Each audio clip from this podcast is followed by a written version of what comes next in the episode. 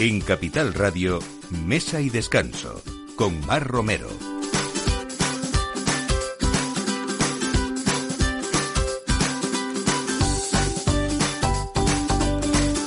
Buenos días, es la hora de mesa y descanso Capital Radio y la hora de poner la mesa con los aperitivos, pero también con este equipo eh, en el que hoy, que está en esa realización Alberto Coca y quien les habla, Mar Romero, tenemos a nuestra mesa expertos, eh, gente que hace muy bien las cosas. Vamos a hablar hoy también de solidaridad, que eso nos gusta mucho en el programa y desde luego siempre viajando a través de las ondas pues y a través del vino también a paisajes eh, diferentes Hoy vamos a hablar de solidaridad, como les digo, con, con Paco Patón, con la Fonda de la Confianza y con Gabriel González, porque hay una cena mañana en Madrid muy importante, sobre todo desde el punto de vista de la ayuda, y todavía creo que podemos estar a tiempo quizá de que si alguien después de escucharnos eh, quiere colaborar en esta obra importante, pues que también eh, esté, esté a tiempo. Vamos a hablar también eh, de algo que nos parece como es cotidiano en la cocina, nos parece sencillo, pero tiene una elaboración compleja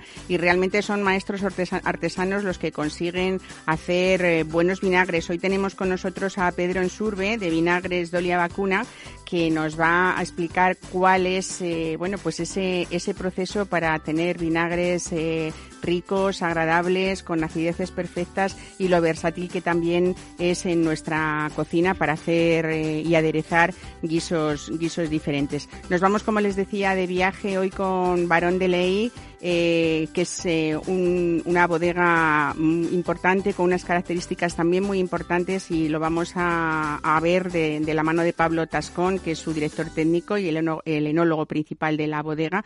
Y vamos a hablar de un vino como muy bordeles, Reserva Barón de Ley 2017.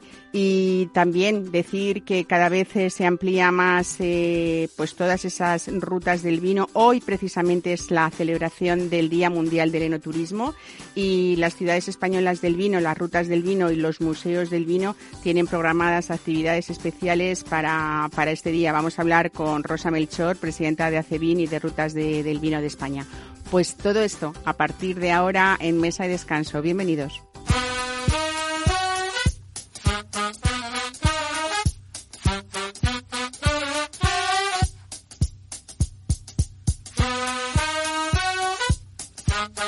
Mesa y Descanso con Mar Romero.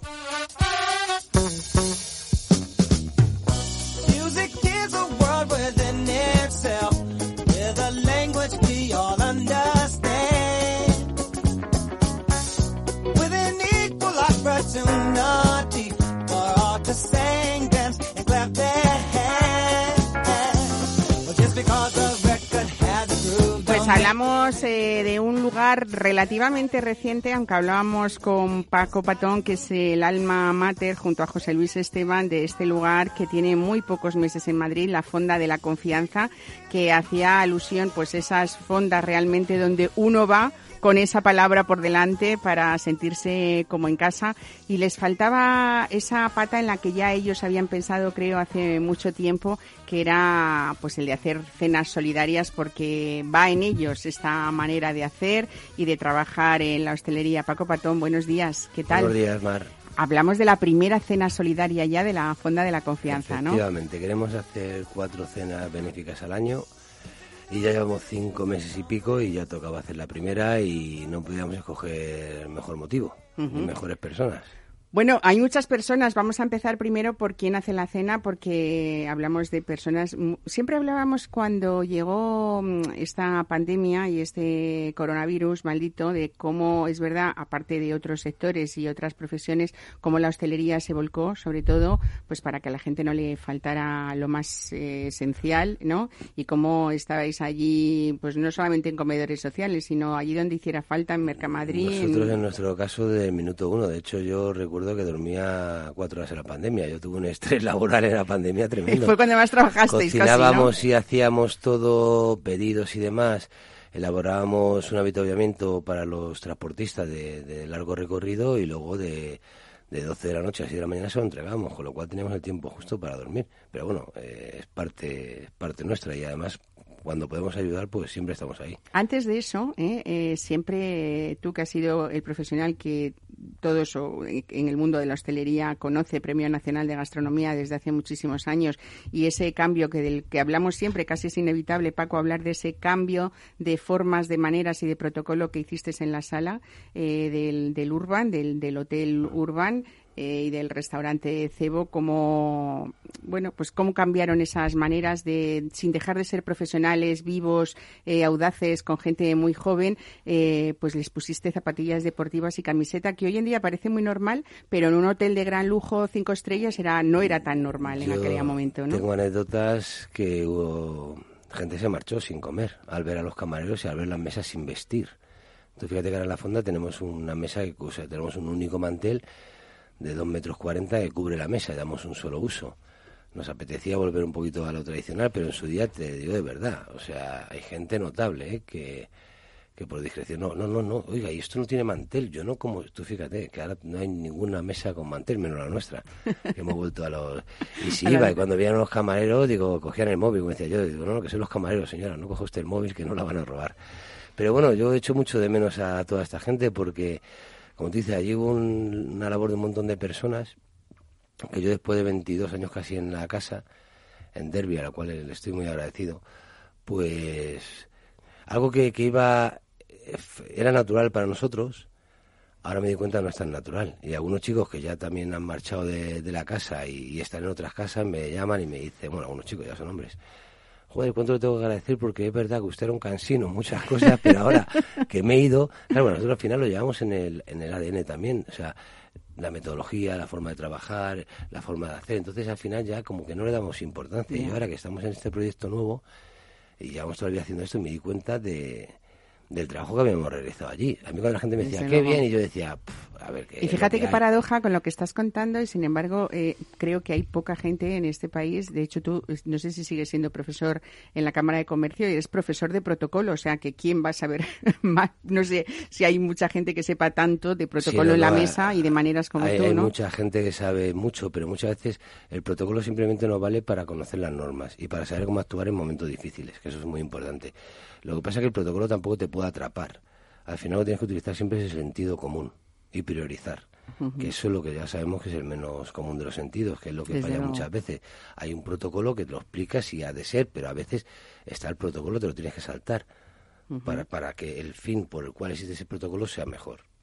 Bueno, pues para quien no lo conozca, estamos hablando de eso, de un lugar donde hay una sinceridad y una generosidad culinarias también en esta casa de comidas, como os gusta llamarlo, que es la Fonda de la Confianza y que hay que hablar a la vez eh, de José Luis Esteban porque sois como el tándem eh, perfecto que se ha unido para hacer todas estas cosas, cocina sincera, cocina rica, buena bodega, un espacio donde hay muchos espacios dentro también a su vez eh, y luego esto que creo que era un propósito que teníais desde antes de fundar la Fonda de la Confianza. Fíjate, José Luis y yo éramos amigos y nos unió de verdad, de verdad, cuando hicimos que él me llama a mí un día, cuando el primer terremoto de Haití, y dice, estoy aquí en casa viendo la tele, todo el mundo hace maratones para, para ayudar a esta gente y en la restauración no hacemos nada hacemos una cena y los, y los beneficios los donamos y yo lo único que aporté le dije, José, eh, no podemos tocarlo el dinero. Tiene, tiene, tenemos que luchar por hacerlo gratis todo. Y entonces trabajamos súper duro y recaudamos 150.000 euros netos que fueron a parar, que se potabilizó agua en Haití, se levantaron escuelas y, y conseguimos un montón de cosas. Eso fue lo que José y yo, aparte de nuestro trabajo que teníamos entonces, nos dejamos la piel, participó todo el mundo de la restauración de Madrid, nadie dijo que no.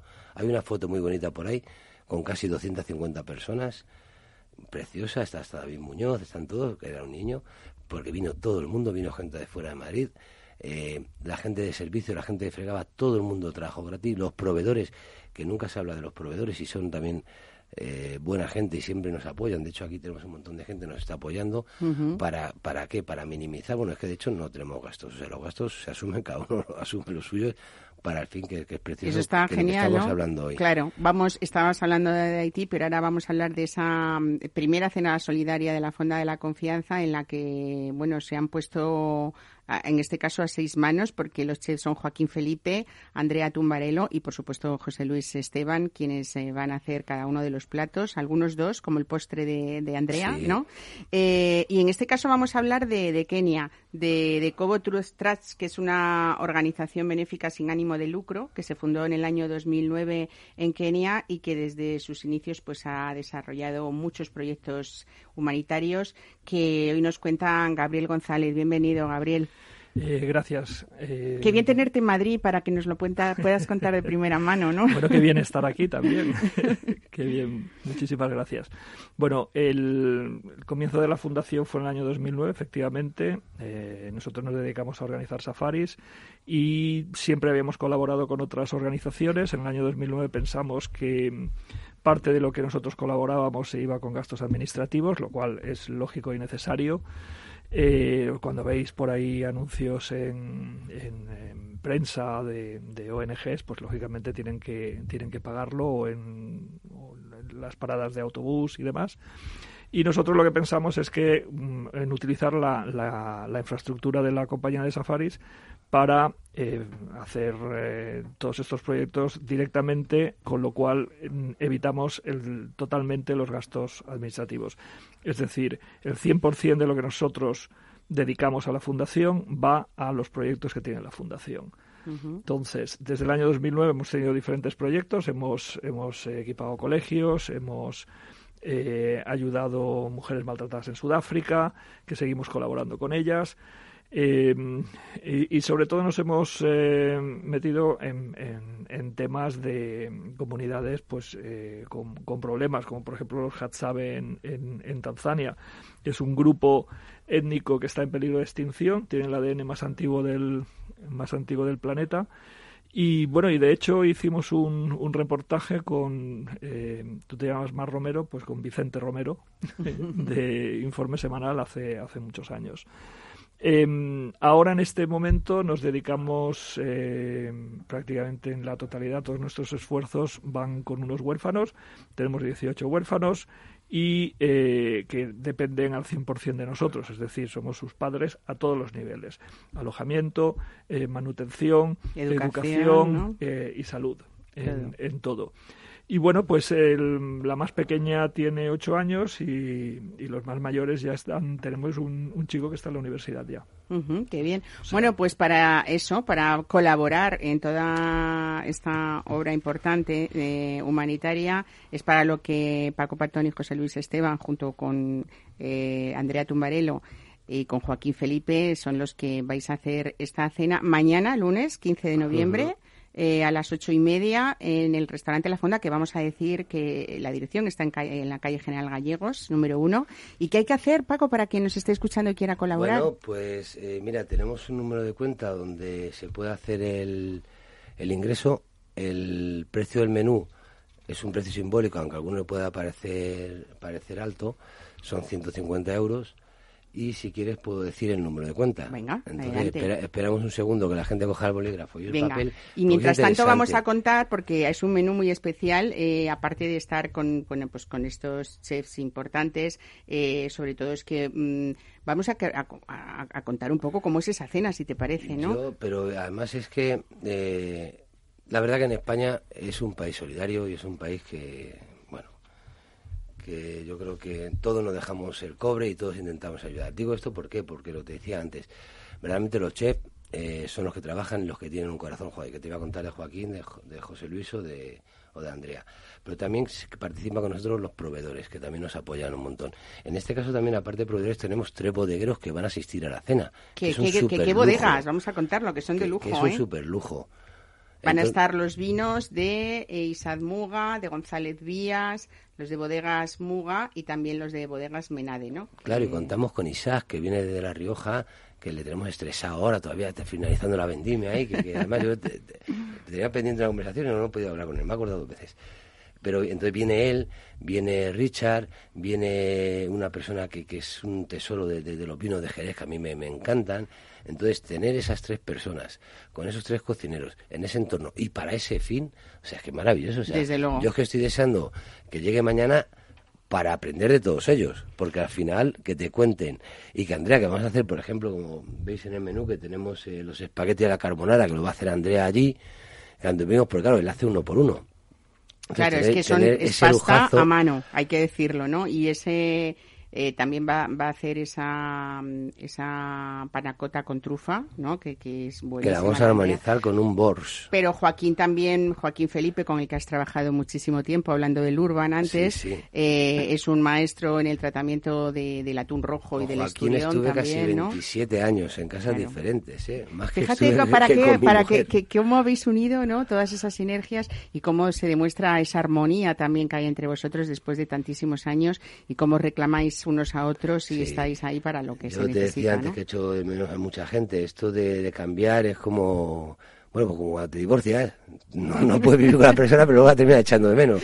Pues esto igual, o sea, tú vas cambiando, la vida te lleva por derroteros diferentes, pero las personas de corazón y pues siempre te acuerdas de ellos, joder, y les echa y de joder. Bueno, vamos a seguir porque vamos para, para poner a la gente, aparte de animarles a, ser solidarios, que eso seguro que hace menos falta porque vamos a estar todos dispuestos, también un poco que sepan lo que se van a encontrar, ¿no? José Luis Esteban va a hacer ese jarrete de ternera glaseado con setas silvestres y también va a hacer ese escabeche de codorniz. Digo ese escabeche porque los escabeches de José Luis, los que los conozcan, son los que se hacen fieles, ¿no? Un escabeche de codorniz royal al oloroso con berenjenas eh, y el lomo asado de salmón salvaje y el caviar y cura también por Joaquín Felipe. O sea, un menú de lujo total, Pero total, además la materia prima, te digo, en este caso nos la aporta como import, eh, pescado de Alaska, que, también se han portado muy bien con nosotros. Y luego yo ahí, por ejemplo, juego que discutía con Isaac con el tema de los vinos. Yo soy un poquito, siempre me ha gustado divertirme cuando trabajo.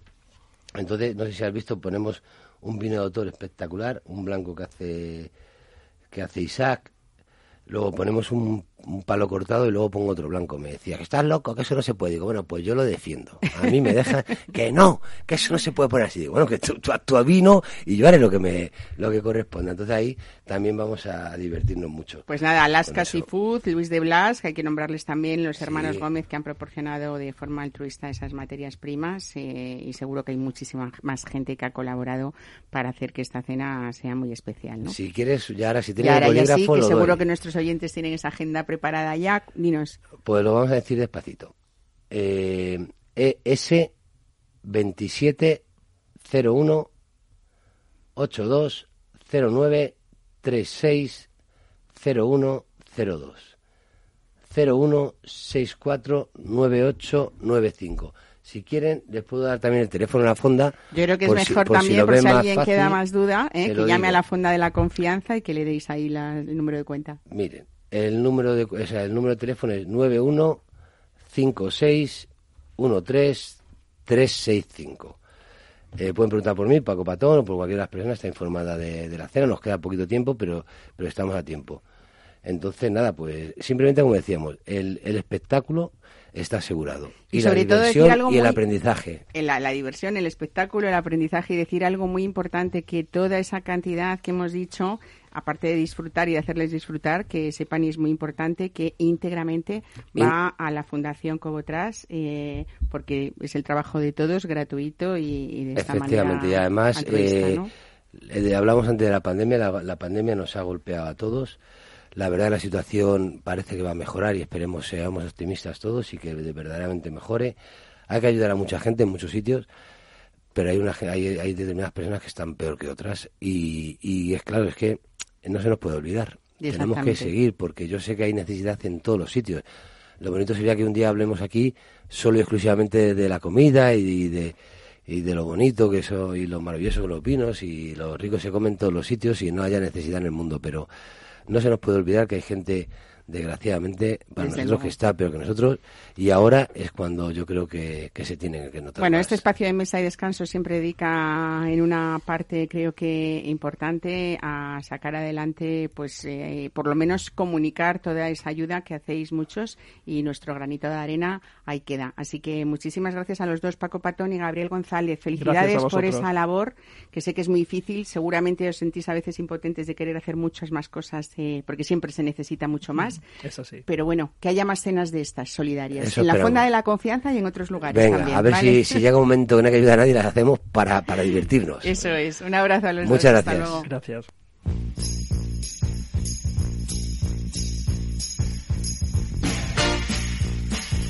I need love, love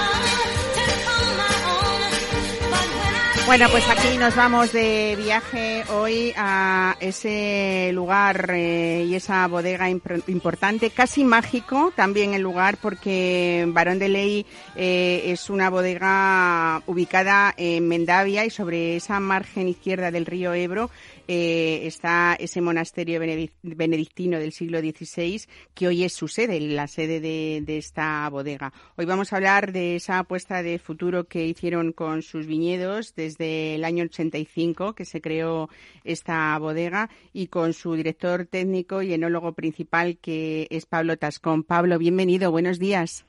Hola, buenos días. Muchas gracias. Bueno, qué bien podernos transportar ¿eh? y que tú nos puedas hablar de esos viñedos, de esa finca. Hay que decir que Barón de Ley cuenta con el mayor viñedo de la denominación de origen calificada en la zona de Rioja Ori- Oriental, que son eh, esa finca que se llama Los Almendros. Y también voy a apuntar yo para que luego ya nos cuentes todo, pero que Barón de Ley cuenta con las viñas más antiguas de Tempranillo y de Maturana de toda esa zona, ¿no? Sí, la verdad es que eh, es un gran lujo trabajar con, un, con casi 600 hectáreas de, de viñedo, eh, sobre todo también con esa, esa gran finca Los Almendros, que, que es una finca muy cualitativa en una zona en una zona muy buena, con muy buenos con muy buenos suelos, con una capacidad madurativa muy muy buena y que permite y que es el pulmón de nuestros nuestros reservas. Pablo, permíteme que haga una pequeñita presentación tuya para saber, eh, bueno, pues cómo puedes estar disfrutando en Barón de Ley después de esa trayectoria importante que, que has tenido. Pues eh, fuiste el director técnico y enólogo en la bodega de dominio de Tares de, del Bierzo, también en Pazo de Lusco, en Rías Baixas y, y también, eh, bueno, trabajaste, por supuesto, con, con Rafa Palacios en su bodega de, de Valdeorras. Y me acuerdo que nos conocimos en Nivarius, en esa Sí, bodega de La Rioja, si recuerdas, eh, bueno, pues que, que es- era una, es una bodega del grupo, del grupo Proelio. No sé ahora, pero entonces eh, solamente se hacían blancos en esa bodega de Rioja, ¿no? Sí, yo, yo di el salto desde Rías Baixas, eh, con, yo siempre he tenido una vocación por los vinos blancos, eh, siempre me han, me han gustado mucho, entonces hice el salto a Rioja eh, precisamente por los vinos blancos, algo bastante atípico, era un proyecto exclusivo de vinos blancos y, y bueno, pues eh, aquí estamos con un proyecto, un proyecto nuevo, muy muy interesante que eh, llevo tres años, esta es la tercera vi- vinificación que hago y, la verdad es que dando también un, un impulso a, a los blancos y obviamente eh, obviamente los tintos, que es lo, lo principal. Bueno, eh, ap- apuntaba yo al principio del programa y como presentación que hoy vamos a hablar de un vino que llamáis el Perfecto Bordelés, que es el Reserva Barón de Ley 2017 y que hablamos también de una añada excepcional que le ha imprimido un carácter pues muy especial. Cuéntanos.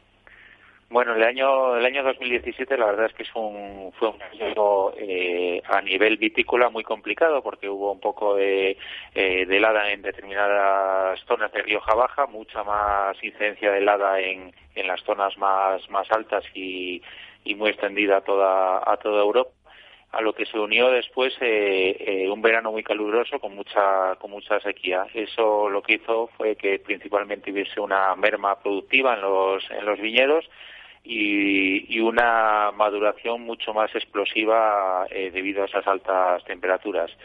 Eh, como consecuencia de eso, lo que hizo es que los vinos tengan un perfil eh, muy mediterráneo, muy concentrado y con gran capacidad de envejecimiento. ¿Por qué decís que es el perfecto bordelés? Al final, eh, eh, Barón de Ley eh, en el año 85 se, se fundó como, eh, como un chato del, del Medoc eh, con un perfil claramente bordelés. Al final, eh, la crianza y sobre todo en este caso eh, que es la primera vinificación en la que eh, metemos distintas variedades eh, eh, al, al, al, buscar el equilibrio entre distintas variedades es un concepto más bordelés que borgoñón al final cuando hablamos de un concepto eh, borgoñón nos vamos a un vino una parcela y en este caso es bordelés porque combinamos distintas parcelas de Rioja Baja y distintas variedades uh -huh. trabajamos más el ensamblaje que el que el perfil de, de viña, aunque obviamente siempre tenemos eh, la viña en la mente. Desde luego. Bueno, volvemos un poco a imaginarnos eh, esa finca, más de 600 hectáreas de viñedo propio y, y 31.000 barricas que integran la segunda sala más grande del mundo. Eh, me imagino que, que, en Barón de Ley eh, os visitan. eh, ¿Está ese mundo de no turismo que si os avisan podemos recorrer toda esa bodega y ese paisaje precioso, Pablo?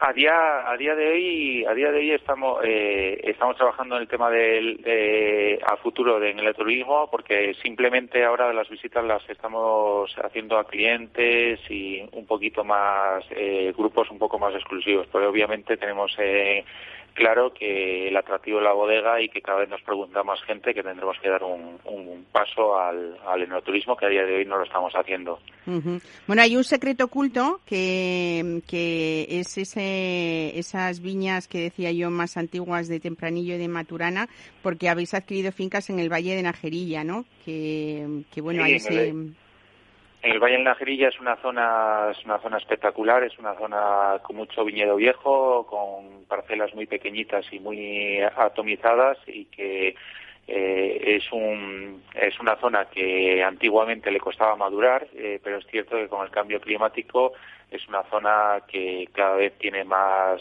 más potencial. Eh, es muy importante el presente que tiene y aún más importante el futuro que va a tener.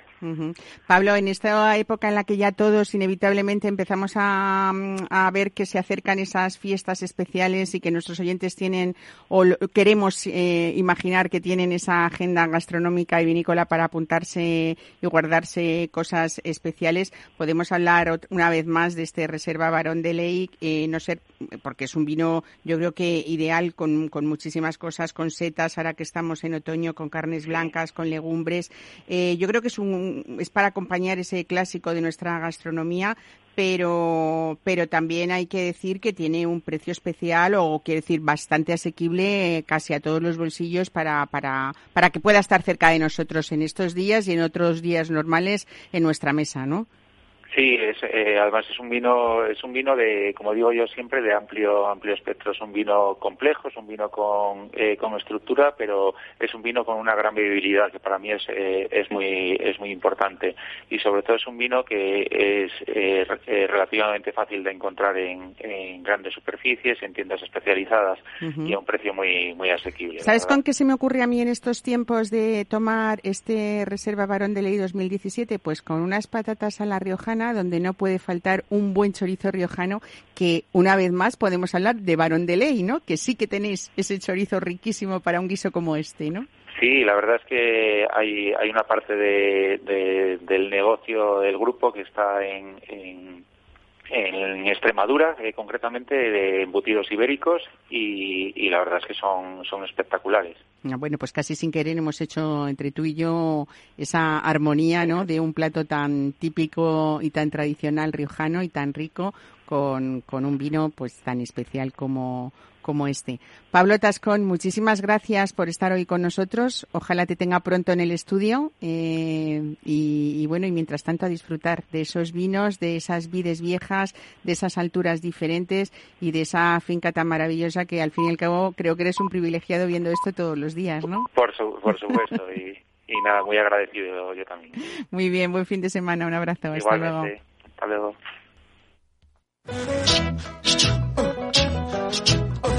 Mesa y descanso con Mar Romero.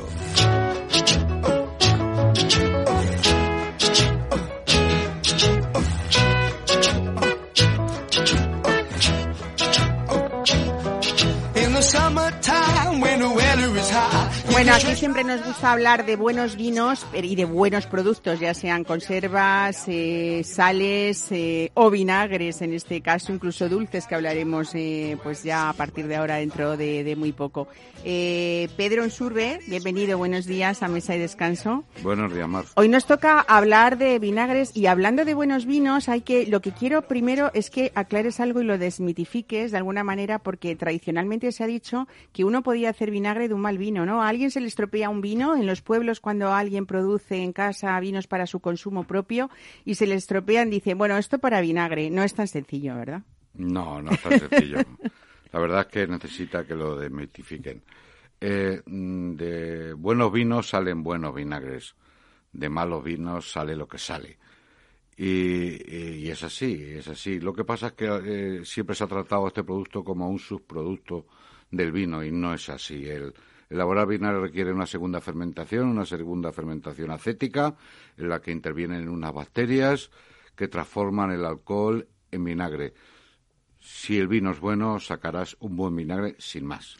De hecho, por eso, eh, pues en lugares, eh, en España hablamos, por ejemplo, del vino de Jerez, que ha sido uno de los tradicionalmente con, mucha fama, y, por ejemplo, pues hablaríamos de Módena si tenemos que hablar, que no tiene nada que ver, supongo, las elaboraciones, pero me refiero como mm, eh, vinagres representativos en, el mundo, ¿no? Hoy vamos a hablar de un vinagre que nos traes, que es puramente castellano, ¿no? Estáis en Tomelloso y hablamos de, de Dolia Vacua, que Dolia Vacua es eh, la marca de vuestra empresa que se llama Biovinegar, ¿no es así? Sí, así es. Eh, así es una empresa relativamente joven, ¿no? Sí, es una empresa que tiene cinco años, que iniciamos este, esta aventura eh, de transformar el vino en vinagre partiendo del diseño de un equipo, eh, de, de una instalación que he diseñado yo junto a mi hijo, el licenciado en farmacia y el que ha hecho que la parte del laboratorio salga adelante. Y es un proceso que, que parte de, una, de, un, de un invento que se llevó a cabo hace más de 100 años en Alemania, tiene un nombre alemán innombrable, ¿no? y que nosotros hemos modificado y hemos adaptado a la tecnología actual. Este, esta tecnología y este sistema es más lento, no es tan industrial como los que se suelen utilizar en las grandes fábricas. Eh, como consecuencia de esa lentitud en el proceso de acertificación, conseguimos obtener unos vinagres con un contenido de azúcar mayor y mm, más agridulces, no tan ácidos. Es un proceso, por lo tanto, eh, como tú dices, aunque sea innombrable, con más de 100 años de antigüedad, un proceso artesanal eh, que conserva, como dices, al conservar esos azúcares entiendo que, que también eh, evitas eh, esas acideces que a veces están como descompensadas en un vinagre que incluso si está mal elaborado posiblemente hasta nos provoque una especie de tox, ¿no? No, no Sí, pasa que sí, se agarra sí, como. Al, como al pecho esa acidez extraña, ¿no? Que a veces nos parece. Bueno, habéis hecho unas presentaciones preciosas ¿eh? que tengo que tengo aquí delante. Hablamos de vinagres ecológicos. Cuéntanos por qué. Bueno, el vinagre ecológico está empezando a, a introducirse en el mercado y se está desarrollando eh, bastante bien, bastante bien.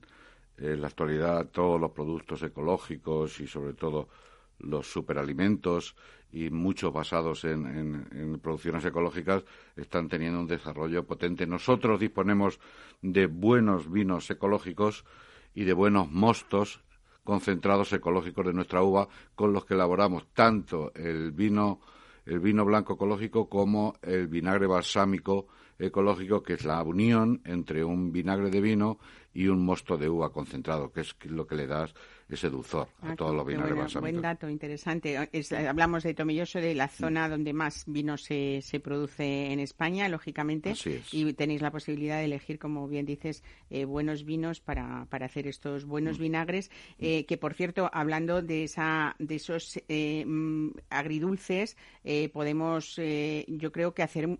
El, el vinagre es, es muy versátil para muchas cosas y quizá haya que saber qué tipo de vinagres se usan eh, pues para una ensalada o para hacer algo muy sutil o, o para un bueno pues eh, aportarlo en, en, en un guiso no Eh, vosotros tenéis dentro de esos vinagres ecológicos el vinagre de manzana también Sí, que normalmente es eso se buscan pues para, para hacer cosas más suaves eh, recetas Sí. que no que no destaque esa esa acidez no Incluso para consumir en crudo, porque se, es- tiene, tiene, se puede utilizar mm, para, para, en alimentación, para corregir muchos problemas de estómago, incluso para adelgazar. Recomiendan una cucharilla de café todas las mañanas, lo que hace es hoy disolver- vamos a probar eso eh disolver la grasa.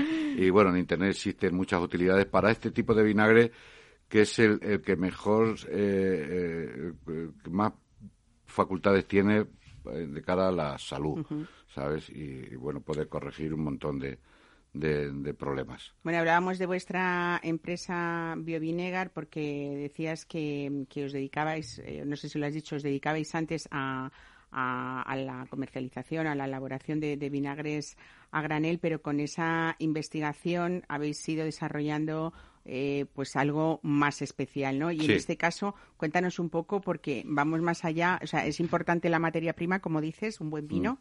sí hemos Pero pasado también es importante esa, esa elaboración del vinagre que, que lo hacéis en unas barricas muy especiales. Cuéntame. Sí, sí, sí. Este proyecto nació con, con la intención que nos ha costado mucho esfuerzo, mucho tiempo, mucho trabajo de, de trasladar eh, eh, la filosofía de este sistema de acetificación alemán a los tiempos actuales.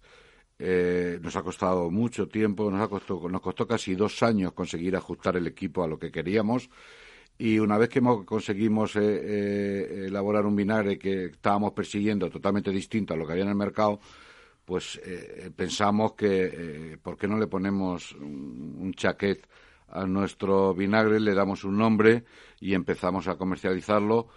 ¿Y qué hemos hecho? Lo que hicimos es que desde aquel momento eh, compramos unas barricas en las que hacemos madurar nuestros vinagres. Son barricas que, eh, que ya están usadas, ya se han usado, son manigras- barricas que anteriormente estuvieron envinadas con vino de Jerez. O sea, son botas grandes, Somos- ¿no? Lo que no, botas son en de Jerez, ¿no? 225 litros, pero son mm, botas que anteriormente estuvieron envinadas durante mucho tiempo con vino de Jerez y eso al final en la madera se queda. Entonces, nosotros los tenemos tres, cuatro años y al final eh, la maduración y la madera eh, aportan un, un buque al- a nuestros vinagres que... que- Tanto que para el facilita. vinagre blanco como el de manzana como el balsámico. ¿Usáis estos No, los vinagres blancos, el vinagre blanco nosotros no lo pasamos por barrica, es ya, directamente. El vinagre reserva que tenemos, que aparte de esta línea eh, ecológica tenemos otra línea que es una línea premium, donde elaboramos un, un vinagre de, de vino blanco. La, cara- la diferencia con el resto de los vinagres es que es un vinagre en rama, que no filtramos, que no lo sometemos a ningún proceso de clarificación, que le dejamos la madre. Y eso al final le da un aroma distinto al vinagre porque al final en los filtros se quedan muchos de esos aromas. Entonces queda la madre, tiene un aspecto turbio y, y, bueno, hemos querido que, que era la manera de conseguir eh, eh, conservar algunos de los aromas, porque en vinagre no es fácil, porque el acético, la acidez se come la mayoría de los aromas y no es fácil. Así que, bueno, hemos pensado en hacerlo de esa manera. Luego un vinagre filtrado que envejecemos en las barricas y el balsámico que hacemos que también lo envejecemos en las barricas. Bueno, habéis conseguido una imagen, un packaging que se dice ahora muy bonito, eh, muy muy sugerente, las botellas, Mm. las etiquetas. Eh, ¿Dónde podemos conseguir los vinagres Dolia Vacua? Pues creamos una, una tienda online específica para, para Dole Abacua, que no tiene nada que ver con la de Biovinegar, que es la empresa matriz, que es www.doliabacua.com. Ahí están todos nuestros vinagres que tenemos hasta el momento, porque en breve, antes de que acabe el año, vamos a sacar una línea de tres vinagres aromatizados eh, ecológicos. Uno que será eh, al romero, que lleva su rama de romero ecológico dentro. Otro de ajo negro, que no existe en el mercado, un ajo negro de las pedroñeras de nuestra tierra, bueno. que son ajo fermentado. Y otro de menta. A ver, ecológicos, todos ecológicos, tanto el vinagre como los productos que van a llevar dentro. Y eso lo sacaremos ahora. También hemos buscado una imagen atractiva y bueno, estamos intentando darle al vinagre y conseguir algo que no es fácil, que es, que es eh, darle nombre. Pues eh, eh, Pedro Surbe, yo creo que luego nos tendréis que hacer en esa en ese espacio de venta online eh, esos consejos también gastronómicos de Sí, dónde poder eh, o cómo poder eh, sacar partido a esa versatilidad que uno busca en la en la cocina y Mm. sobre todo, bueno, ya suena fenomenal, ¿eh? Yo el de Romero me apunto a él. Así que nada, felicidades sobre todo por la idea y me encanta el hecho de que tengamos vinagres de esa calidad especial en una zona que tradicionalmente eh, se podría, no sé si había mucho vinagre, no, sí que en casa, como digo, porque sí que conozco bien la zona Sí. y ella se hacía pues eso eh, un poco en las familias, igual que en algunas gente que no ha comercializado su vino y lo hacía para, para uso familiar, así, ¿no? pero no era una zona eh, con una fama especial de, No. de buenos vinos, así que estáis abriendo un mundo lleno de, de posibilidades y nada, felicidades, felicidades por eso. Nos quedamos con, con esta marca que me parece además un detalle precioso para, para regalar, un detalle gastronómico estupendo en estas fechas que decía yo que ya, ya, ya se nos avecinan. Muchísimas gracias, Pedro. Un Muchas saludo. gracias a Hasta ti, luego. Mar, por invitarnos. Got this in pocket. Gunpowder. I'm gonna use it. Intention.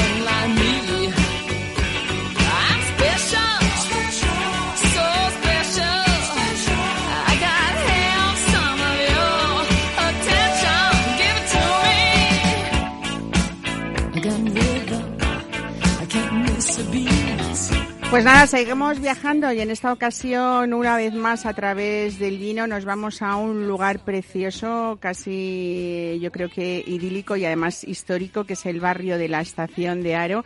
Y hablamos de una bodega también, La Rioja Alta, que estrena un nuevo espacio para para los amantes del vino. Está con nosotros eh, su, su, eh, responsable de comunicación, que es Samuel Fernández Carrión, y nos va a situar cómo estamos. Samuel, buenos días, bienvenido a Mesa y días, Descanso. Muy bien.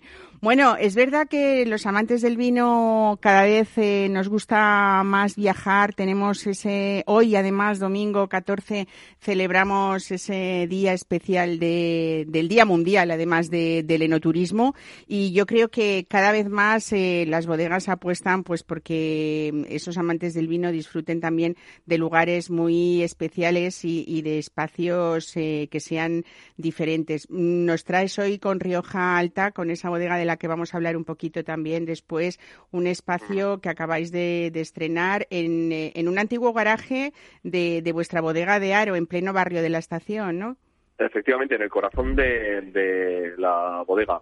Eh, lo primero, por supuesto, pues eh, corroborar lo que lo que acabas de decir, ¿no? Después de los meses, años que llevamos, pues la verdad que la gente ha salido con muchísimas ganas de, de volver a, a, brindar, de volver a visitar bodegas, de volver a visitar espacios y este eh, lugar el barrio de la estación de Aro, donde nos encontramos oh, pues la mayor concentración de bodegas centenarias del, del mundo, pues es uh, una de las mecas ¿no? del, del- del vino español. Y como muy bien dices, pues hemos aprovechado estos meses en los que desgraciadamente pues no teníamos visitas porque nadie podía venir a, a visitarnos eh, para afrontar este nuevo este nuevo proyecto. Hemos llamado el, el, eh, garaje del club de, de cosecheros y efectivamente pues era un antiguo garaje que teníamos en la bodega donde guardábamos una cochera, donde guardábamos los los eh, eh, coches de, de- de empresa y donde teníamos por ejemplo la, la lavandería pues para reformarlo totalmente, manteniendo lo que ha sido toda su estructura, todo su tejado y bueno, pues eh, realizar una obra pues eh, que la verdad eh, está entusiasmando y, y estamos muy muy muy contentos con el con el resultado final, ¿no? Yo he visto El las garaje, fotografías, Samuel, digamos. que es pre- son preciosas. Me imagino Sí, que sí, sí. eh, Sí, la verdad que habrá una manera que- en vuestra web de verlas para animar a, esa- a- a todo el que quiera ir a visitar. Eh, más de tenemos- 200 metros cuadrados de superficie. Cuéntanos porque están divididos en varias áreas que, que en su Eso interior mm, Es- vamos a disfrutar mucho, ¿no? Eso es. eh, digamos que tenemos como tres áreas de- diferentes. Una primera área en la que es una zona de, de wine bar, de, de- bar de vinos y, y tienda, en la que tenemos también una pequeña zona de, de degustación de vinos donde se puede disfrutar pues de nuestros vinos por copas o por botellas y además eh, acompañada de, un tapeo que puede ser frío o caliente. Una segunda zona que, digamos, es una zona interior eh, privada que está destinada a los socios de nuestros eh, club de cosecheros. Tenemos tres clubes de cosecheros en Rioja Alta, en Torre de Oña, Rioja Alavesa y en la bodega Aster de, de Ribera del Duero. Bueno, pues es un espacio que hemos creado para, para ellos. Y luego desde estas dos zonas tenemos un acceso directo a dos espacios de, de terraza al aire libre. Cada vez, eh, como sabes, eh, Mar, eh, la gente está buscando disfrutar más de- del aire libre, las, las eh, terrazas, y bueno, pues lo hemos integrado dentro del eh, jardín. Teníamos un jardín estupendo que ya en, en- la bodega, pues lo que hemos hecho es integrar estas dos terrazas dentro del, del, jardín. El trabajo que, que hemos realizado eh, pues ha sido dirigido por la diseñadora de madrileña María Villalón. El- en las fotos la gente podrá disfrutar y cuando es lo primero además que llama la atención es un gran roble de, de acero que ha hecho el eh, escultor Fernando Oriola, al que le llaman el escultor del, del hierro, el artista sevillano que ha hecho una obra pues, realmente espectacular, ¿no? En hierro laminado y llama muchísimo la, la, la atención. Y luego la zona de- del eh, jardín eh, está diseñada por el paisajista Íñigo Segurola, al que seguramente muchos oyentes recordarán de su época eh, la que nos enseñaba cómo cultivar plantas en, en el- aquel programa de televisión, en eh, Bricomanía. Ay, sí, sí, Bueno, sí, pues- sí. Pues Íñigo bueno, ha habéis intentado y lo habéis conseguido, supongo, habéis buscado esa conexión entre, entre lo industrial y lo artesanal, ¿no? Eh, buscando es. también la esencia de ese, de ese garaje, pues, de, de comienzos es. del siglo XX, ¿no? Que... Sí, ese, ese estilo un poco, ¿no? Pues en una bodega somos una bodega lógicamente centenaria. Evidentemente tenemos muchos procesos que son artesanales, como son la trasiega, la tonerería, pero bueno, también somos una bodega que, que sigue mirando al siglo XXI y que sigue evolucionando, ¿no? Entonces, arquitectónicamente también se trataba de, de fusionar esos dos estilos, ¿no? Yo creo que el resultado, pues la verdad que estamos muy contentos, sin ninguna experiencia, eh, todo muy muy sobrio, todo muy elegante y, y, bueno, creando una atmósfera sobre todo que la gente se sienta muy cómoda y que lo más importante de todo es que la gente venga a, disfrutar, ¿no? Y se trata de, de crear espacios para que la gente disfrute del vino, disfrute de una conversación, disfrute de una compañía, disfrute de una etapa y en un escenario como este, como el barrio de la estación. Hay que decir además que estáis abiertos, incluidos los sábados y los domingos, hasta las Correcto. 3 de la tarde y de lunes a viernes todos los días hasta las 6 de la tarde. O sea que. Eh, eh, efectivamente, y nada, eh, buscar- estamos, hemos ampliado la oferta también en cuanto a visitas eh, guiadas, porque ya digo que, que después del el- verano pues está siendo un boom de, de visitas nacionales, cada vez también eh, pues están eh, volviendo otra vez los eh, wine lovers y no turistas de, de muchas partes del, mundo están volviendo a, visitarnos y hemos tenido tal demanda pues que evidentemente pues hemos tenido que ampliar toda la oferta de no turismo y también pues hacer un horario amplio en este nuevo espacio en el garaje del Club de Cosecheros para poder atender a todas las, las necesidades. Eh, comentaba yo, Samuel, que hoy precisamente, eh, día 14, se, se celebra el Día Mundial de- del Enoturismo. Eh, Rutas del Vino de España ya tienen a menos que de 34 rutas que cada vez, eh, yo que sé, se plantean más actividades, eh, pero incluso, eh, no sé si está dentro de esa ruta de Rioja el barrio de la estación, lo ignoro, Sí, pero del- del- dentro de la ruta del vino de Rioja Alta. de Rioja Alta. Y bueno, sí que es verdad que hablabas de esas bodegas históricas y vamos a hablar un poquito de, de este grupo de la Rioja Alta, que tiene su origen precisamente en esta bodega del mismo nombre que se fundó en 1890 y que yo creo que es una de las visitas imprescindibles dentro de ese barrio de, de la estación, aparte de hablar de uno de los grandes productores e- españoles, ¿no? Sí, sin duda. Bueno, una, pues ya tenemos 131 años, que se dice pronto, ¿no? nada más y- mía. y, y nada menos. Efectivamente, bueno, pues es la, la, bodega que tenemos aquí en Aro, es la bodega centenaria, digamos que es un poco el epicentro de nuestro grupo bodeguero, que está compuesto además por otras tres bodegas dentro de la denominación de origen Rioja, pero en la subzona de Rioja Alavesa tenemos Torre de Oña, que es un pequeño chateau rodeado de un viñedo y a las faldas además eh, es espectacular el, paisaje de la Sierra de Cantabria y de la villa de- de La Guardia. Luego en, eh, tenemos en Ribera del Duero la bodega Aster, eh, que está en la zona de, de Anguix, Burgos, también con el mismo concepto de la bodega y el viñedo en el entorno. Y luego en Galicia, en Rías Baixas, eh, tenemos la bodega donde elaboramos los únicos vinos que elaboramos dentro de nuestro grupo bodeguero, que es Lagar de Cervera, donde elaboramos dos vinos, Lagar de Cervera y, Pazo Y de, Pazo de Seoane, de- ¿no? de- de Seoane, de Cervera, además, y bueno, y Pazo de Seoane, estamos hablando dentro de esa denominación de, ori- de origen de Rías Baixas, una zona preciosa o una subzona preciosa que es el Rosal, ya muy cerca de Portugal y que da vinos, bueno, con unas características diferentes de lo que pueden ser eh, otras zonas como el Salnés o como el Condado. Y Lagar de Cervera yo creo que es una de las bodegas que ha hecho fieles, hablando de los consumidores, ¿no? Que se ha hecho un espacio a base de años, pues bueno, ejemplo de, Sí. bu- de buenísimas elaboraciones eh, y sobre todo, bueno, eh, pues fáciles de llegar a, a ese público que le, que le gustan vuestros vinos, ¿no? Sí, sobre todo respetando un poco las características eh, de, de cada una de las zonas que para nosotros eran muy importantes, sobre todo, y dotar de, a cada vino de, de su propia personalidad, ¿no? Y para eso también ha sido muy importante, primero el trabajo que se ha hecho en bodega, pero sobre todo hemos hecho un esfuerzo muy importante también eh, económico en la adquisición de, de viñedos propios, ¿no? Eh, en Galicia concretamente, pues eh, probablemente tengamos el, el viñedo más junto, más, más grande de toda la, la Veo Rías Baixas, ¿no? Con casi 90 hectáreas de, de- de viñedo.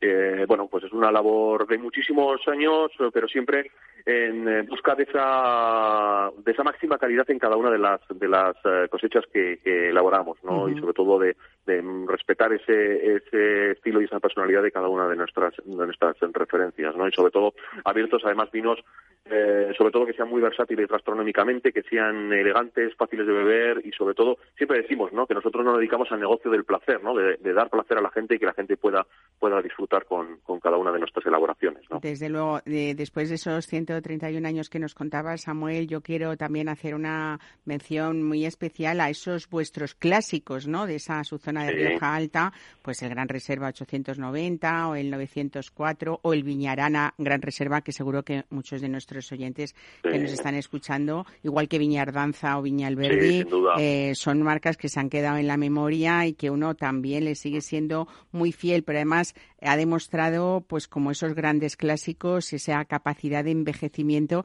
que a veces eh, sacamos de las bodegas que de vinos que habían guardado estas etiquetas nuestros padres, incluso nuestros abuelos, y Sí. las rescatamos ahora y nos siguen dando unas sorpresas maravillosas de cómo han sabido envejecer, ¿no?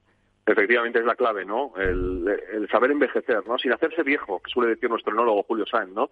Y son vinos que efectivamente están concebidos desde el principio, pues para eh, largas guardas, aunque se pueden, cuando salen al mercado están en un momento perfecto para poder disfrutarlos, ¿no? Yo siempre recomiendo comprar dos botellas, una para beber en el momento y otra para guardar y comprobar cómo ese vino, esos vinos se evolucionan, ¿no? Pero bueno, los, eh, has, hecho un repaso por, por las marcas eh, que, que elaboramos, son grandes clásicos de, de La Rioja con un estilo muy determinado, muy característico, pero insisto, son vinos que también han sabido eh, evolucionar, ¿no? Eh, siguiendo un poco las tendencias sin acercarse, digamos, a las modas, pero bueno, eh, viendo también como, pues por ejemplo, el Viñarana Gran Reserva eh, que acabamos de, lanzar hace, hace un par de, de años, pues bueno, eh, es un modo de entrada de los eh, jóvenes consumidores a, a- este estilo de vinos, ¿no? Que tan famas han hecho a, a nuestra región, a Rioja, y desde luego, eh, pues yo creo que es una buena una vía buena vía adentrada, ¿no? Hay que decir pues de Viñardanza, ¿no? Que es el buque insignia de nuestra bodega. Mucha gente nos conoce más por por prácticamente Viñardanza que por el propio nombre de la bodega, la Rioja Alta, ¿no?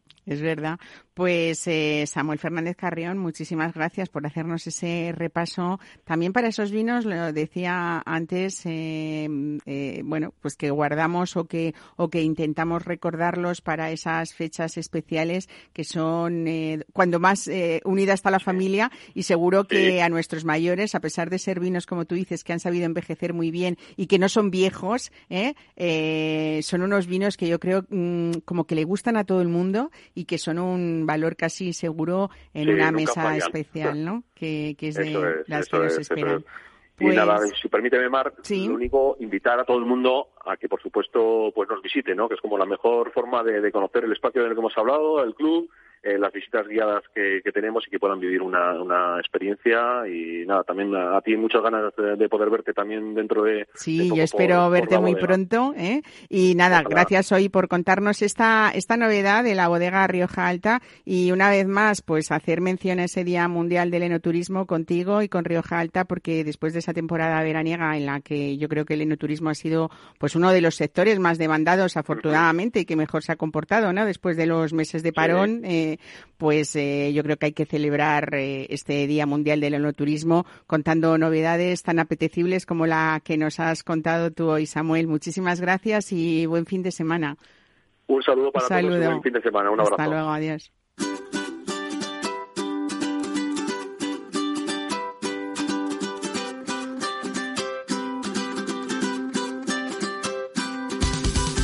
Pues aquí nos despedimos. Esperamos que hayan podido tomar nota de estas cosas eh, sugerentes, al menos que les hayan parecido eso, ricas, que sirvan para poner su mesa y que sirvan también para que este programa, bueno, pues eh, les, les, les ayude, les divierta y que sigan siéndonos fieles como siempre cada domingo. Estaremos aquí de nuevo la semana que viene. Disfruten de lo que queda del día.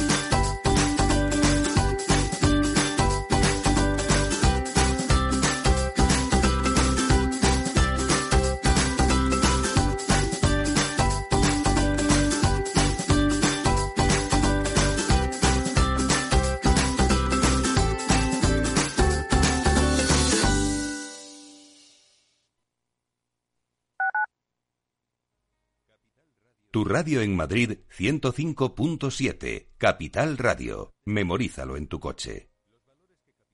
Restaurante Ferreiro, todo el sabor de la cocina asturiana con los mejores pescados de pincho de nuestros mares y nuestras carnes del Principado. Recetas sabrosas y actualizadas junto a los platos más emblemáticos de la alta cocina asturiana. La fabada, premio la mejor de Madrid 2017 y las verdinas con bogavante y almejas. Pruebe nuestro famoso arroz con leche y nuestros menús diferentes en cada temporada. Calle Comandante Zorita 32, teléfono 91 553 93 42. Una recomendación del programa gastronómico Mesa y Descanso. Ahora más que nunca tienen un propósito. Marta, Pedro, Lucía. Seres extraordinarios que con pequeños gestos, como cerrar el grifo mientras enjabonan, cuidan el agua. Únete a ellos. Descubre tus superpoderes en canaldeisabelsegunda.es. El poder está en tu mano. Cuidando el agua, cuidamos de todos. Canal de Isabel Segunda. Disfruta de la mejor cocina gallega en Montes de Galicia. Todo un clásico moderno en el barrio de Salamanca. Disfruta de la variada dieta atlántica, de las mejores carnes y pescados tratados con respeto y transparencia y regados con una de las mejores bodegas de la zona. En grupo, en familia o en pareja, Montes de Galicia te ofrece el espacio perfecto en cada ocasión. Esto te estás perdiendo si no escuchas a Rocío Arbiza en Mercado Abierto. Margarita Rivas, broker y escritora. Un mundo tan fascinante y tan de psicología como son los mercados. Definitiva, los mercados no es más que psicología de masas, son, son emociones de las personas y cómo las personas interpretan los datos económicos que fluyen cada día en, en la economía. Mercado Abierto con Rocío Arbiza.